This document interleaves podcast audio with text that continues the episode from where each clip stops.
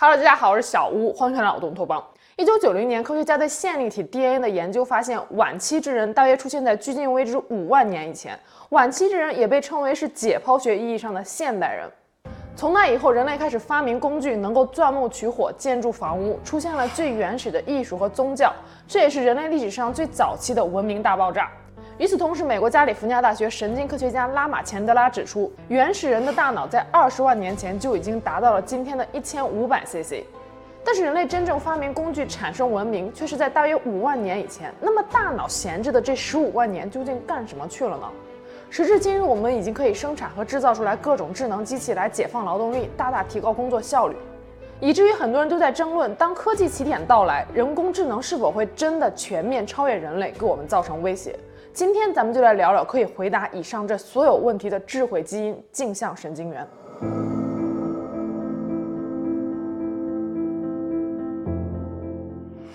在切入主题之前，我们先来思考一个问题：随着计算机科技的发展，如今气象预报、军事模拟、基因测序、图像处理等等，都可以用这些高精密的仪器来完成。呈指数级增长的科技，似乎让未来人工智能的智能真的看不到尽头。那么目前能够区分人类和这一大坨铁疙瘩的最关键因素是什么呢？没错，就是自我意识和情绪。那么什么是自我意识呢？人类是从什么时候开始意识到我和周围其他所有的事物是有所不同的呢？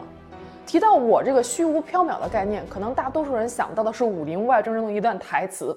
我和宇宙之间有必然的联系吗？宇宙是否有尽头？时间是否有长短？过去的时间在哪里消失？未来的时间又在何处停止？我在这一刻提出的问题，还是你刚才听到的问题吗？我杀了你！是谁杀了我？而我又杀了谁？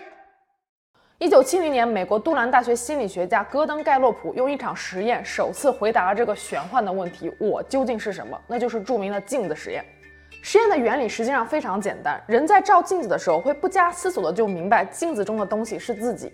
可是这样一个稀松平常的行为，很多动物终其一生都是做不到的。原因就是因为它们意识不到镜子中的就是自己。实验最初，盖洛普找来了两只雄性黑猩猩和两只雌性黑猩猩，分别将它们关在四个不同的房间里面，让它们在里面待八十个小时。每一个房间里面都有一块大镜子。起初，猩猩们面对镜子会做出各种各样奇怪的手势，仿佛镜子中的人是可恶的入侵者。可是随着时间的推移，慢慢的，黑猩猩开始对着镜子梳理自己的毛发，摆弄各种有趣的姿势。也就是说，在短短不到八十个小时中，黑猩猩已经意识到镜子中的东西就是自己，他们产生了自我意识。随后，盖洛普加大了实验难度，他们先给黑猩猩注射了麻醉剂，在黑猩猩的额头上涂上了一点红色的颜料。当然了，这个红色颜料所在的位置不通过镜子是看不到的，颜料本身也是没有触觉的，为的就是保证试验的准确性。之后，实验人员将苏醒之后的黑猩猩先送到不带镜子的房间中来观测和记录他们触碰额头上红点的频率，然后再在屋子里面安装上镜子，随后再次记录他们触碰红点区域的频率，将两次的频率记录进行对比。事实证明，在安装镜子之后，黑猩猩们触碰红点的频率比之前高了四到十倍。这也就是说，他们意识到这个红点是位于自己身上，试图将其擦拭掉。黑猩猩也成为了第一种被证明具有自我意识的非人类动物。此后，镜子实验被广泛应用于其他动物身上。至今为止，非人类灵长类动物中，只有黑猩猩、倭黑猩猩和红毛猩猩通过了镜像测试。整个自然界中通过测试的动物也不过十种，其中当然也包括一些让人大跌眼镜的，比如说喜鹊、大象、龙头鱼和蚂蚁。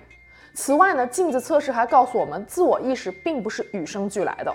人类的自我意识是在一岁到两岁之间形成的，因为实验人员曾经在一大批十八个月的孩子身上进行测试，有一半无法认出镜子中的人就是自己。自我意识是一个非常复杂的心理现象，我们首先要意识到自己的存在，将我们自己和周围所有的事物区分开来，才能更清晰地认识周围这个世界。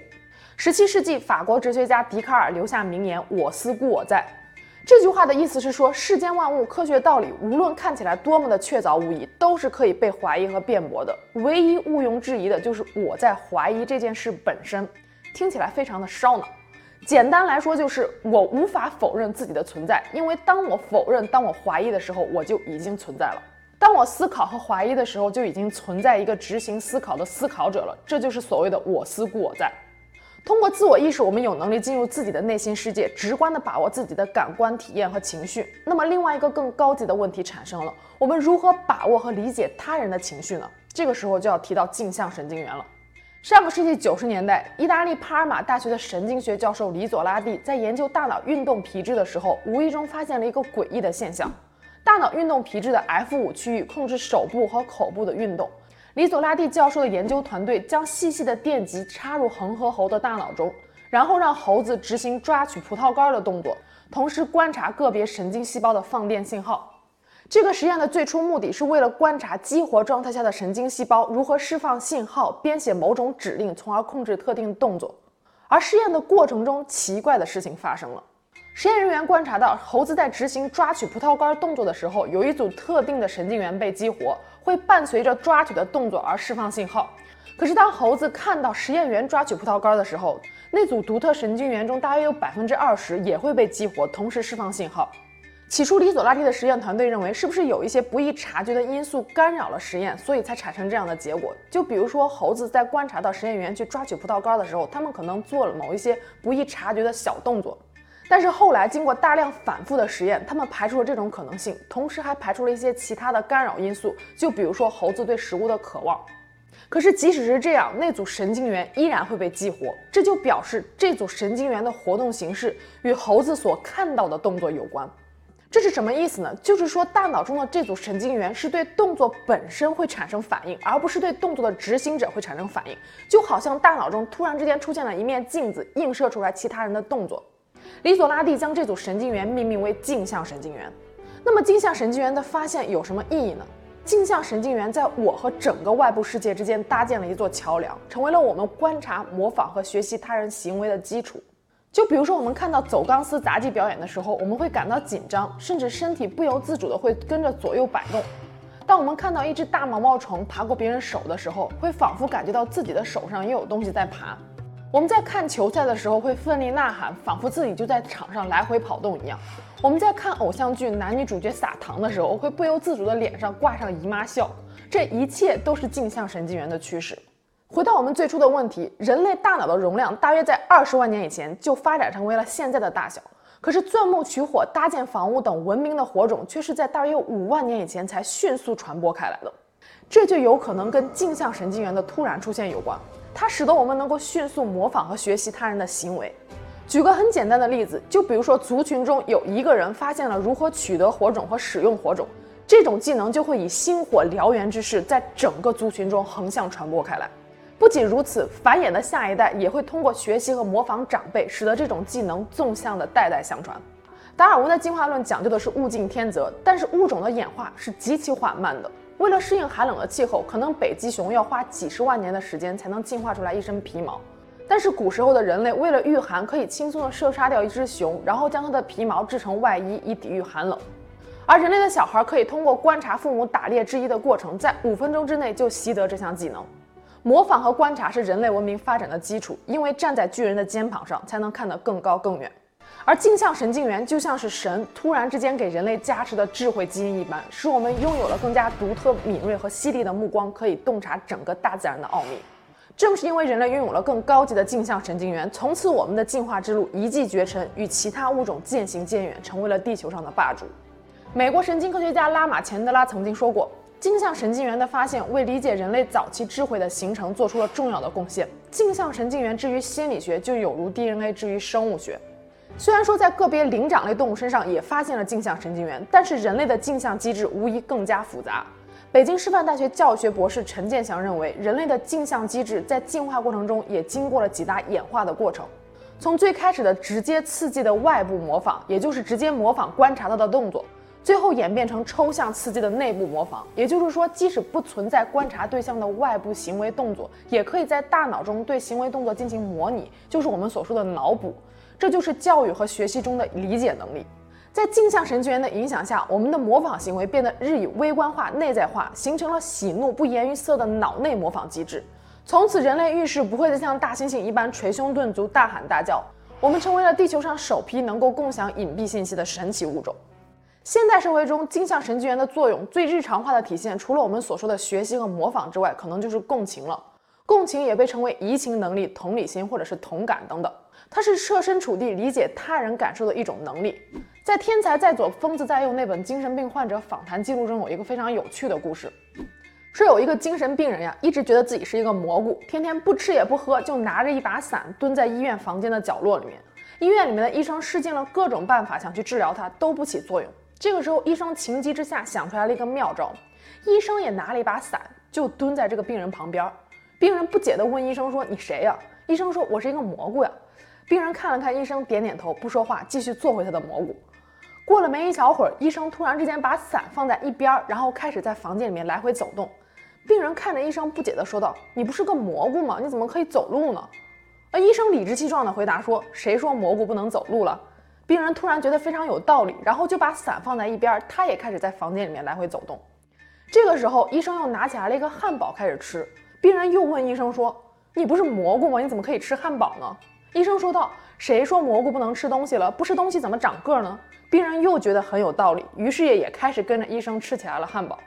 没过几周，这个病人已经可以像一个正常人一样生活了。虽然他还是觉得自己就是一个蘑菇。神奇的镜像神经元拉近了人与人之间的距离，让我们懂得互相理解和爱。就像镜像神经元发现者李佐拉蒂教授所著的书名一样，我看见的你就是我自己。说到这儿，有人可能会问了：如果有人镜像神经元受损，或者是镜像机制发育不完全的话，会出现什么现象呢？那最明显的就是自闭症。自闭症儿童的镜像机制就像是一面破碎的、缺失了的镜子，他们在模仿他人动作的时候出现了明显的困难。李佐拉蒂的研究团队曾经在自闭症儿童身上做过一个这样的实验，他们让典型发育的儿童和自闭症儿童分别去完成一个连贯的动作，就比如说拿起来巧克力放到嘴里面吃掉。典型发育的儿童当手抓起巧克力的时候，控制张嘴和咀嚼肌肉的神经细胞就已经被激活了。也就是说，对于典型发育的儿童来说，拿起来巧克力放进嘴里面咀嚼吃掉是一个连贯的动作，神经系统可以对这一系列的动作做出预判和规划。而自闭症儿童只有当巧克力已经被放到嘴边的时候，控制张嘴肌肉的神经细胞才会被激活。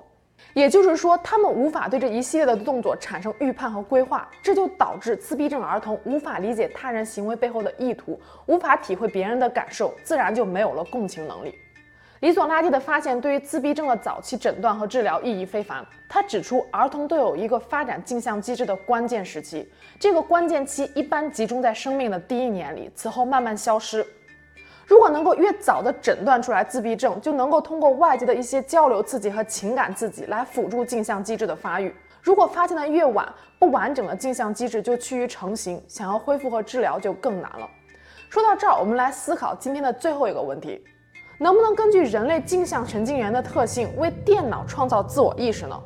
事实上，让一个机器人去模仿人类的动作并不难。先安装一个图像识别和处理的模块，帮助机器人去捕捉它所看到的人类的动作，然后再用传感器控制机器人的各个关节，这样就至少可以机械地模仿人类扭扭腰、抬抬腿的动作了。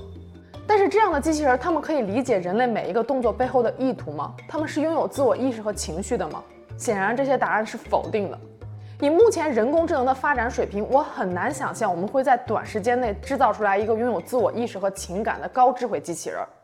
但是，也许有一天科技起点真的到来，强人工智能出现，不但在各个方面超越人类，甚至拥有了我思故我在的自我意识，然后可以在短时间内迅速进化为超强人工智能。也许到了那个时候，机器真的会给纯人类文明画上一个句号。最后呢，这周的会员视频是台湾著名的洪若潭一家灭门案。在洪若潭的这期案件结束之后呢，我会在会员专栏开启一个新的系列，来为大家详解韩国的华城连环案，尽力为大家带来一个最客观、最详细的华城连环案。好了，今天就到这里，我们下期节目见喽，拜拜。